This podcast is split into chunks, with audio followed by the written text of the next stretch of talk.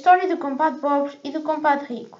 Moravam numa aldeia dois compadres. Um era pobre e outro rico, mas muito miserável. Naquela terra era gozo todos quantos matavam o porco para dar ao lombo ao abade. O compadre rico queria matar o porco sem ter que dar o lombo. Aumentou-se ao pobre, dizendo mal ao gozo.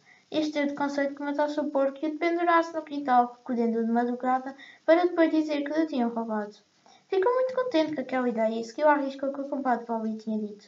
Depois Deitou-se com atenção de ir de madrugada ao quintal buscar o porco, mas o compadre pobre, que era esportadão, caiu à noite e roubou-lhe. No dia seguinte, quando o rico deu por falta do porco, correu para a casa do compadre pobre e muito aflito contou-lhe o, o acontecido. Este, fazendo-se desentendido, dizia-lhe: Assim, compadre, bravo, muito bem, muito bem. Assim é que há de dizer para se esquivar de dar um bom abado. O rico cada vez temava mais ser certo terem roubado o porco e o pobre cada vez se ria mais até que aquele saiu desesperado porque não o entendiam.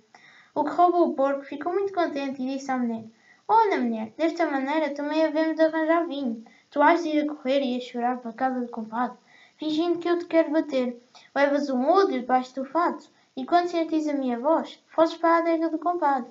E quando eu estou falando com ele, enches o outro vinho e foges pela outra, outra porta para casa.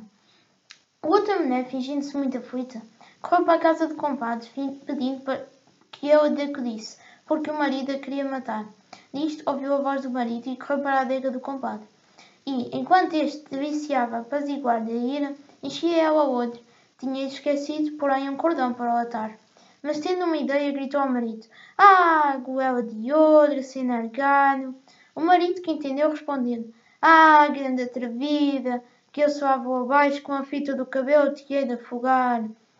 Ela apenas isto ouviu, desatou logo o cabelo, atou com a fita a boca do, do outro e fugiu com ele para casa. Desta maneira tiveram porco e vinho sem te custar nada e enganaram o avarento do compadre. Lisboa de uma pessoa da Beira Baixa. O meu nome é João Gonçalves, tenho 13 anos e sou de Portugal.